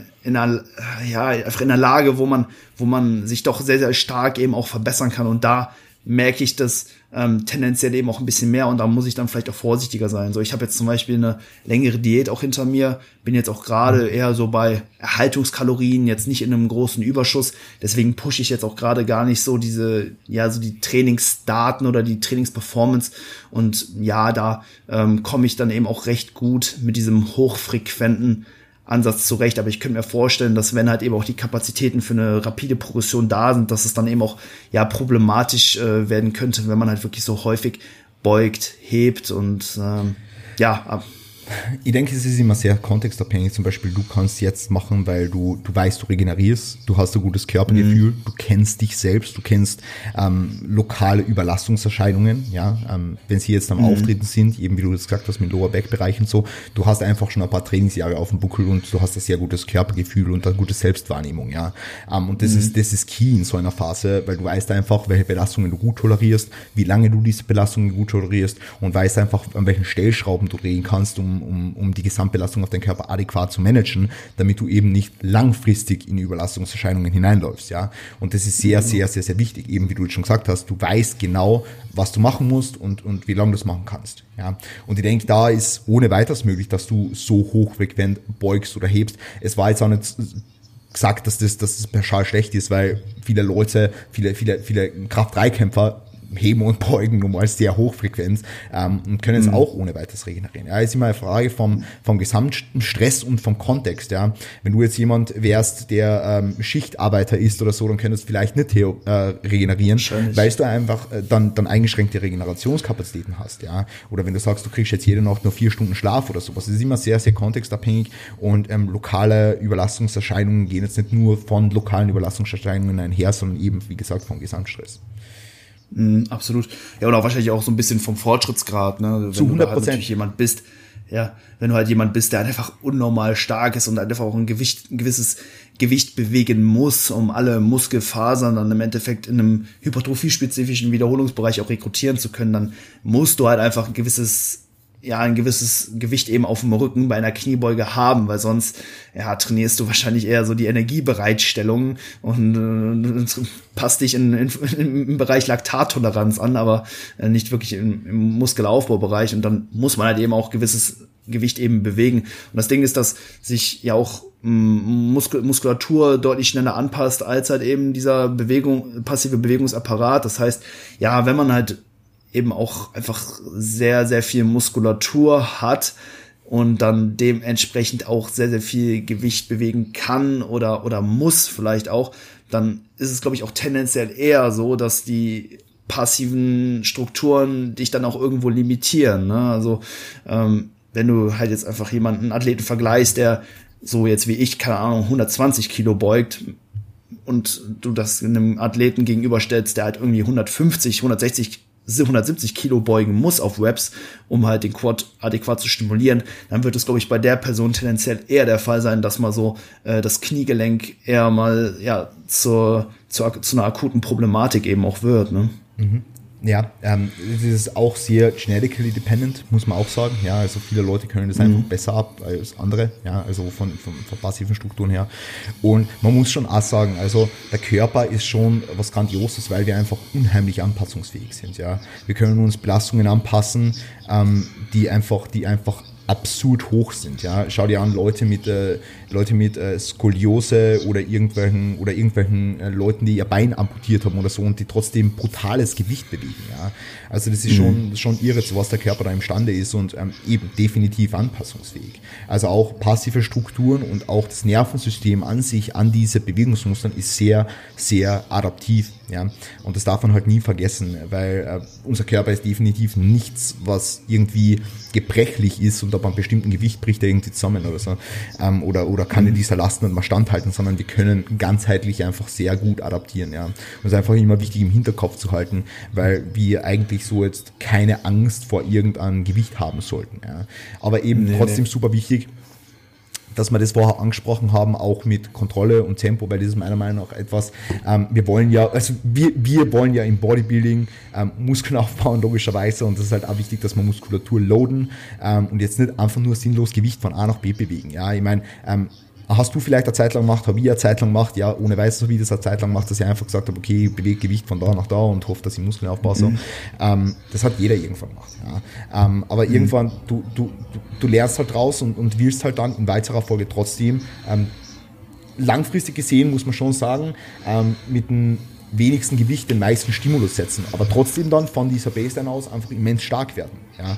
Das, heißt mhm. jetzt nicht, das mhm. heißt jetzt nicht, dass ich sage, okay, ähm, ich muss jetzt immer nur mit äh, 80 Kilo RDLs machen, weil ich dann einen super Stretch in meinen Hamstrings habe und ähm, einfach einfach da bleiben, sondern das heißt einfach, ich schaue mal, okay, ich steige bei, bei, bei einem RDL mit, mit 120 Kilo oder so ein, möglichst kontrolliert, load einfach meine Posterior Chain so gut wie es geht und dann steige ich mir einfach auch von dem bis 250 Kilo rauf. Ja.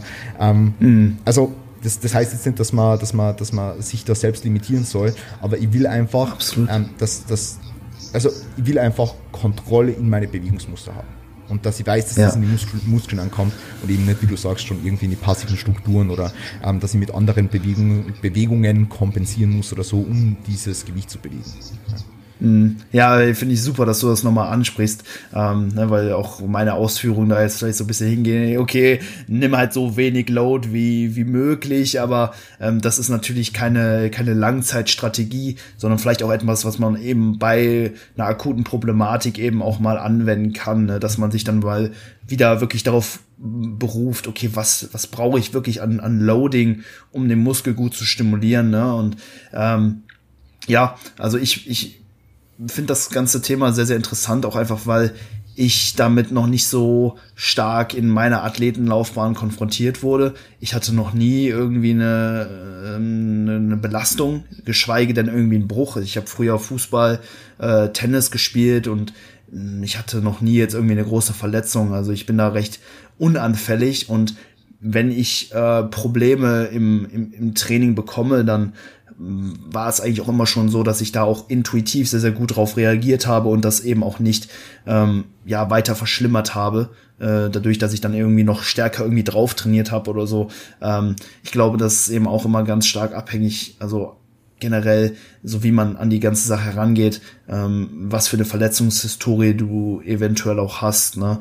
Und ja, bei mir ist es dann eben auch jetzt eben so, okay, wenn, wenn ich merke, hey, ein gewisses Gelenk oder so schmerzt, dass ich dann auch da mit, sage ich mal, sehr, sehr großer Vorsicht eben auch, äh, eben auch drauf reagiere, weil ich halt eben auch wirklich langfristig verletzungsfrei bleiben will. Ich denke, dass es ähm, für zumindest ne, die Entwicklung als Athlet doch, doch sehr, sehr, sehr, sehr vorteilhaft. Ähm, man hört ja auch immer, ne, weil man, äh, weil man hört ja auch immer so, sobald du dich halt auch einmal verletzt hast, dann äh, steigt auch die äh, Gefahr, dass du dich wieder verletzt oder, oder die, äh, die Chance steigt so ein bisschen. Ähm, ist irgendwas, was ich irgendwo mal aufgegriffen habe. So, das, deswegen, ich glaube, du hast auch noch eine andere Meinung zu, aber äh, so, was kann man dazu sagen? Was, was ich dazu sagen kann, ist eigentlich das, was ich vorher auch gesagt habe. Dass der Körper sehr gut adaptiert. Und nur weil du die jetzt einmal ja. verletzt hast oder irgendwann in deiner Trainingslaufbahn irgendwann mal Schmerzen in irgendeinem Bereich hattest, muss es jetzt nicht heißen, dass du ähm, immer anfällig in diesem Bereich sein wirst oder muss es nicht heißen, dass du immer anfällig sein wirst, was Verletzungen anbelangt. Ja. Ähm, ich kenne das selber sehr, sehr gut, dass sich die Leute dann in der Opferrolle sehen und denken, okay, ah, warum passiert mir andauernd was und äh, jetzt habe ich mich da wieder verletzt und da ist irgendwas und dies, das. Aber das ist, das ist, das, das ist alles nur das, was sich die Leute vorsagen, ja, und vielleicht deswegen mhm. sogar in, in, in neue ähm, Verletzungsmuster reinrauschen, etc. Aber, aber der Körper ist sehr, sehr adaptiv und ähm, du du kannst jetzt nicht sagen, dass wenn du jetzt einmal verletzt bist, dass du die schneller wieder verletzen wirst oder irgendwas.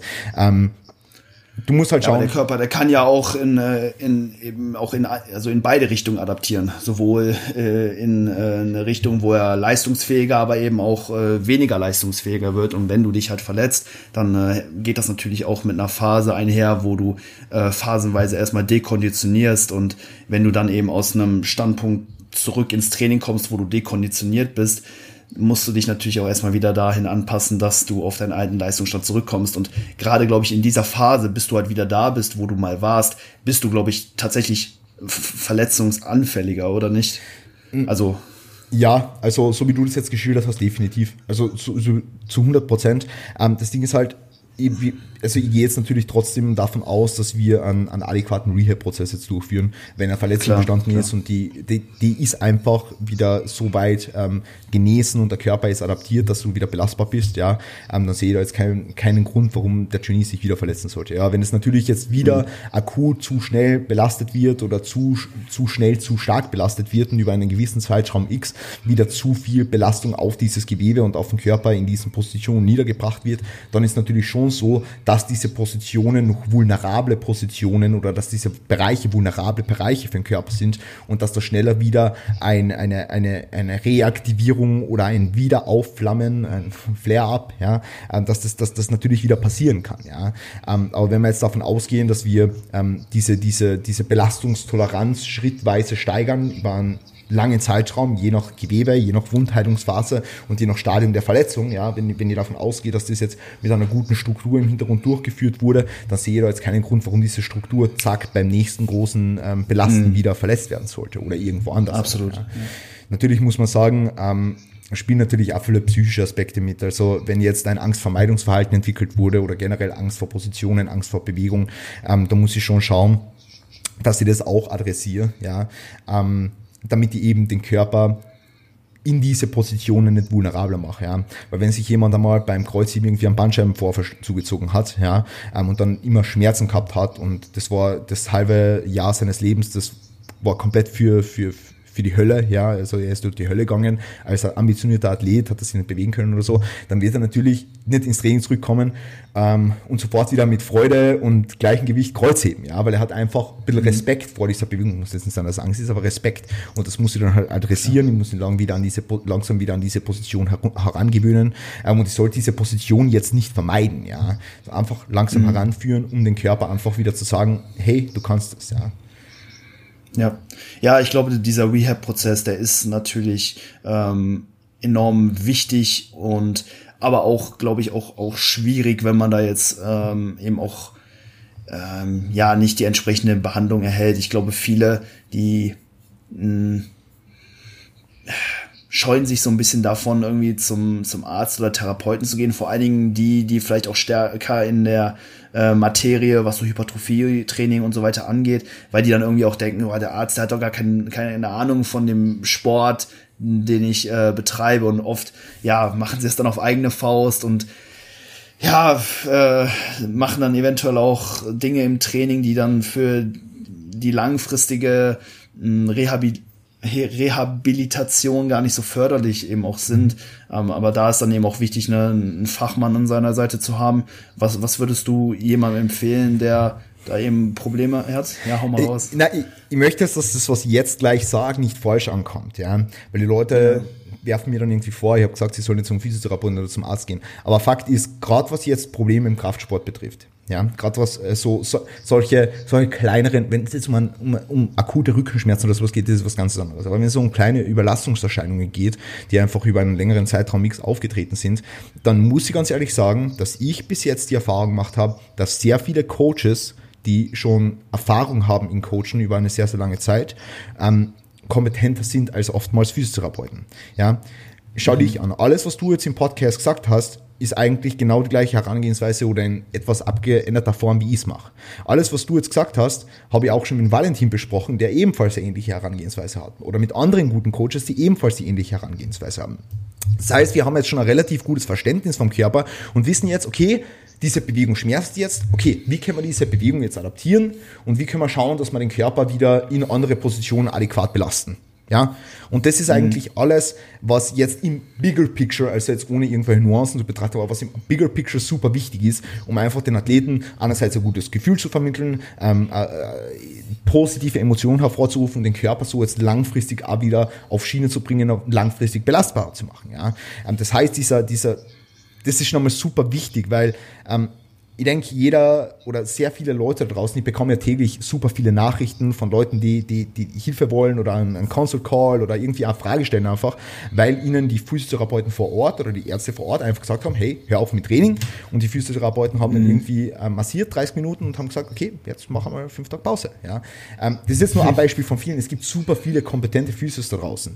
Nur ist es schwierig, ähm, einen zu finden, der eben in dieser, ich will nicht sagen in dieser Bubble drinnen ist, weil das muss gar nicht sein, aber der einfach eine gewisse Affinität mit dem hat, was wir da machen, um den Genie mhm. einfach adäquate Ratschläge zu geben, ja, weil ich meine, es ist super schwierig. Du kannst jetzt nicht ähm,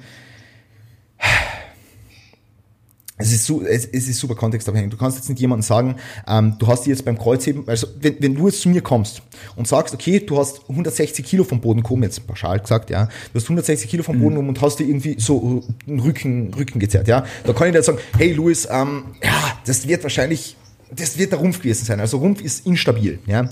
Ähm, Alter, warum, warum sollt ihr das machen? So, äh, du hast 160 Kilo gehoben, der Rumpf muss stabil sein. Ja, ähm, so, Alter, what the fuck? Und dann, dann, dann geh mit dir her und mach Planks oder wie? Na, oder, ja, na, ja. so, ähm, deswegen, also was mir einfach wichtig ist, ist, dass, ja. dass unter anderem auch Physiotherapeuten von Trainern und Coaches lernen. Das finde ich super, super, Schön. super wichtig. Also, einfach dies, dieses, dieses Grundwissen an Trainingslehre, ich will nicht sagen Bodybuilding, aber einfach am Kraftsport ist super wichtig, um mhm. die Leute belastbarer zu machen, weil wir eben, wie gesagt, wissen, dass aktive Therapie langfristig ähm, meistens der Way to go ist, ja, und die Leute sollen einfach mehr Kniebeugen machen, quasi, ja, so. Ja, macht mehr Kniebeugen. Macht mehr Kniebeugen. Super, super schön. nee, ähm, aber, aber okay. sonst, ähm, was ich den Leuten einfach empfehlen würde, ist, dass sie sich ähm, mit der Person, zu der sie gehen wollen oder von der sie betreut werden wollen, ausgiebig auseinandersetzen. Also sei es jetzt ein Physiotherapeut mhm. oder ein Arzt, weil ich habe wirklich schon sehr viele Fälle gehabt, wo mir die Leute einfach gesagt haben, Arzt hat pauschal gesagt Pause. Was aber irgendwo jetzt zur Verteilung der Ärzte ja logisch ist, weil Ärzte sind nun mal, ähm, ich will jetzt nicht sagen, jeder Arzt ist eng angebunden, aber ähm, kein Arzt setzt sich hin und hört dem Patienten einfach nur eine Stunde zu ja, sondern der mhm. muss nebenbei irgendwelche Untersuchungen machen, während ihm der Patient irgendwas erzählt und da muss der Arzt schneller Entscheidungen treffen, die den Genie äh, besser besser zum, zum besseren Ergebnis hilft. Ja, und was wird ihm zum besseren, besseren Ergebnis helfen? Ja, Belastung reduzieren. Weil das Reduzieren von der Belastung wird einfach der Schmerz besser werden. Aber wenn du, wenn du dann wieder ins Training einsteigst mit der vollen Belastung, wird es erst wieder Erwaschen kriegen. Ja, das mhm. heißt, mhm. was, was, was wichtig ist, ist, dass du nicht die Belastung runterschraubst. Das ist, das ist, das ist nicht unbedingt wichtig. Was wichtig ist, dass du deine Toleranz gegenüber dieser Belastung in die Höhe schraubst und dein mhm. Stressfass größer baust. Ja, Capacity mhm. steigern, Capacity steigern und nicht nur Load reduzieren. Load reduzieren kann mit damit einhergehen, aber wie gesagt, in den wenigsten Fällen ähm, ist einfach nur wichtig, dass du nicht trainierst. Ja? Das kannst du vielleicht einmal in der ganz akuten Phase von einer, von einer Verletzung machen, die vielleicht gerade noch in der Entzündungsphase ist, wo du jetzt einmal sagst, okay, du gehst für drei bis fünf Tage mal nicht trainieren, ja, oder belastest dieses Gewebe nicht, aber sonst macht, also es macht wirklich in den wenigsten Fällen Sinn, vor allem mit den Verletzungen, mit denen wir uns abgeben in unserem Bereich. Yep. Hey, Christian, vielen, vielen, vielen Dank. Ähm, danke für deine Expertise. Fand ich äh, wirklich eine sehr, sehr interessante Unterhaltung. Auch einfach, weil ich da noch gar nicht so ähm, ja viele Berührungspunkte jetzt in meinem Athletenalltag zumindest eben hatte. Klar, mit Klienten kommt das natürlich häufiger vor, dass da eben auch äh, ja viele von äh, Schmerzen hier und da mal so ein bisschen geplagt sind. Und äh, ja, fand ich auf jeden Fall ein sehr, sehr cooler Austausch. Ähm, hey, will, willst du vielleicht die Leute noch wissen lassen, äh, wo sie dich finden können und was bei dir in nächster Zeit noch so ansteht, was man ja, von dir erwarten kann jetzt? Was kommt da? Was man von mir erwarten kann. Von mir erwarten kann man ja. sich äh, Spaß und Freude. Spaß. nee, ähm, das also zunächst mal, zunächst mal das danke, dass Sie da sind auf dir, Louis. Ähm, hat mich wirklich unheimlich gefreut, auch der Austausch mit dir jetzt und ähm, vielleicht ja irgendwann im Laufe des nächsten Jahres dann im Gym. Ja, ähm, wird mir auf alle Fälle mega freuen, wenn es wenn es Covid zulässt. Ähm, also finden kann man mich auf Instagram mit christian.kurs, ähm, man kann mich auf YouTube finden mit Christian Kurs, man kann mich äh, bei diversen Podcasts finden. Neueste Podcast ist Coaches Corner, da wo, wo du natürlich jetzt auch dann demnächst eingeladen wirst. Ja, du bist für cool. die Episode 7 geplant. Ähm, aber da, da schreibe ich dir jetzt in den nächsten Tagen nochmal. Ähm, ansonsten ist es einfach jetzt ein neuestes ähm, Projekt irgendwo, wo er einfach ähm, Coaches Roundtables macht, die sich austauschen über Thema. Ja, und andere Leute davon Mega lernen geil. lassen. Ähm, und ansonsten, ja, stehen natürlich mehrere Projekte an, aber da will ich jetzt nichts genau sagen. Ähm, sonst, sonst wer Lust hat, mein Prep zu verfolgen, dann einfach nächstes Jahr bei mir auf Instagram vorbeischauen. Und, ähm, ja. ja. Sonst, sonst gibt es nichts zu sagen. Vielen lieben Dank, Luis. Danke für die Aufmerksamkeit der Zuhörer und Zuhörerinnen. Hat mich immens gefreut. Ja. Und eine Sache hätte ich tatsächlich ja, noch. Bitte. Wir haben eine, wir haben eine Hypertrophy Cast Playlist ja. auf Spotify. Am Ende jeder Episode packen wir mal eine, einen Track drauf. Ähm, was hörst du gerade so gern? Oder, also was, was ich jetzt gerade gern höre, ähm, was sagen wir denn? Ähm, Sagen wir's, Wann kommen mal wieder äh, Tanzvideos von dir? Ha? Engerfist, Solid Stigma. Äh, ja, habe ich schon drauf. Hast du schon draufgepackt? ja, safe. dann, äh, der ist zu gut, der dann mach mal, dann mach mal Dead Face Dimension. Ja, der geht auch. Oldschool. Ja, Geil. Ja, du, du, du hörst auch viel äh, in die Richtung. Ja, ich bin voll drin. Also ja, jetzt gerade ein bisschen schade eben auch, weil ja die Festivals ja. und die Club-Gigs halt so ein bisschen wegfallen. Ich, ich feiere das halt auch einfach mega, so live zu hören auf einer, auf einer heftigen Anlage, so, das schallert halt gut. Ähm, ja, ich, äh, wann, wann kommen mal wieder Tanzvideos von dir? Ja, Tanzvideos, das, das muss derzeit leider warten, ja. Haben andere, andere im Vordergrund. Jetzt, jetzt zunächst mal äh, Posing, Posing Cure. Das, ist, ja. das hat jetzt über den Tanzen. so. Ähm, aber ist ja hey. irgendwo auch tanzen, ja. Ich will nächstes ja. Jahr definitiv nicht wie ein First Time ausschauen. Okay, okay. Nee, weil ich, hey, auf jeden Fall Respect, man. Also äh, ist auf jeden Fall. Äh, was, was ist das? Ist das so ein Mix aus Jumpstyle und Hacken? Nee, oder das ist eigentlich, wie, wie kann man das Melbourne Shuffle. Melbourne Shuffle. Melbourne Shuffle. Das okay. war 2012, 2010, sowas war das voll, voll, ähm, voll im Trend. Ähm, und ich habe das damals gelernt. sogar einen YouTube-Kanal gehabt. Ja. Ähm, Ach, ja, ja, geil. ja. Ich war auch bei einer, bei einer großen ähm, Melbourne Shuffle Organisation in, in Russland und war da auf dem Kanal auch vertreten und so. Also das war schon gut damals. Aber ist eben schon. Wild. Ich weiß nicht, ist 13 Jahre her oder so, da war ich 12, 12, 13, 14, sowas. Ja ey, wenn es mal wieder losgeht, ja, ja. dann äh, musst, du, musst du mal äh, die, die, die Festival-Season mal mitnehmen ja, und dann mal ordentlich representen auf den Festivals, ey. Ich glaube, da machen die Leute, die, die gucken, ey. Das sieht nämlich ordentlich aus. Also, ich meine, also auf den Festivals, so, ich bin in mein Holland und so, die sind auch gut drauf, so was so Hacken angeht und sowas, ne? Aber ich glaube, da würdest du auch ordentlich polarisieren, weil das ist der Tanzstil, den kann man auch so bei Hardstyle, Hardcore eigentlich auch gut machen. Ne? Hardcore ne? ist schon ein bisschen schnell. Also Hardcore, Hardcore ist schon schnell, ne? ziemlich schnell. Also da kannst du nur hacken dazu, aber hacken kann ich gar nicht. Kannst du hacken? Okay. Ja, ein bisschen, na. Lernt man halt so, ne? Wenn du halt immer dann äh, da bist bei den Festivals, dann guckst du dir das an von den Holländern so, die, die machen das schon ziemlich gut und dann entwickelst du halt auch so ein bisschen so deinen eigenen Stil. Äh, ja, müssen, machen wir mal in, äh, in Wien. Im Posingraum. Das Gym Dance Battle. ja, ja. Perfekt. Geil. Ja, gut. Ähm, dann nehme ich von äh, Dark Tech I Am the Fury. Okay. Das ist auch ein asozialer Track. Ähm, das, ja, das heißt, du machst, das immer, du machst das immer, dass der, dass der ähm, Gast äh, Lied nennt und dann du auch noch ein Lied und dann, dann ist das.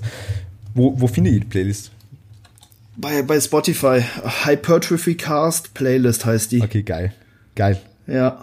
Hat auch mittlerweile schon 240 Follower. Ähm, ja, und da kommen, wie gesagt, jede Episode Tracks drauf. Ähm, genau, komplett so durch die Bank weg. Geil. Also, da ist echt alles dabei. Ziemlich cool. Sehr nice. Aber ist Chris, sehr viel. Vielen, vielen Dank nochmal. Sehr viel Hardcore und Hardstyle also. drin auch, gell, muss man auch dazu sagen. ja, ist natürlich auch so ein bisschen äh, von mir influenced, ja. ne? Aber ich, ja, höre auch, auch, auch, auch noch andere Sachen so. Mein Musikgeschmack ist da relativ breit gefächert. Ähm, deswegen kommt auch noch so ein bisschen Deutschrap ja. und auch so ein paar chillige Sachen noch so mit rein. Mhm. Aber so ja, Hard Dance ist auf jeden Fall so die Schiene, in der ich ja. ziemlich stark auch so ein bisschen drin bin. Sehr geil. Geil. Gut. Oder? Mach's gut. Danke dir. Ciao, ciao. Ciao, ciao.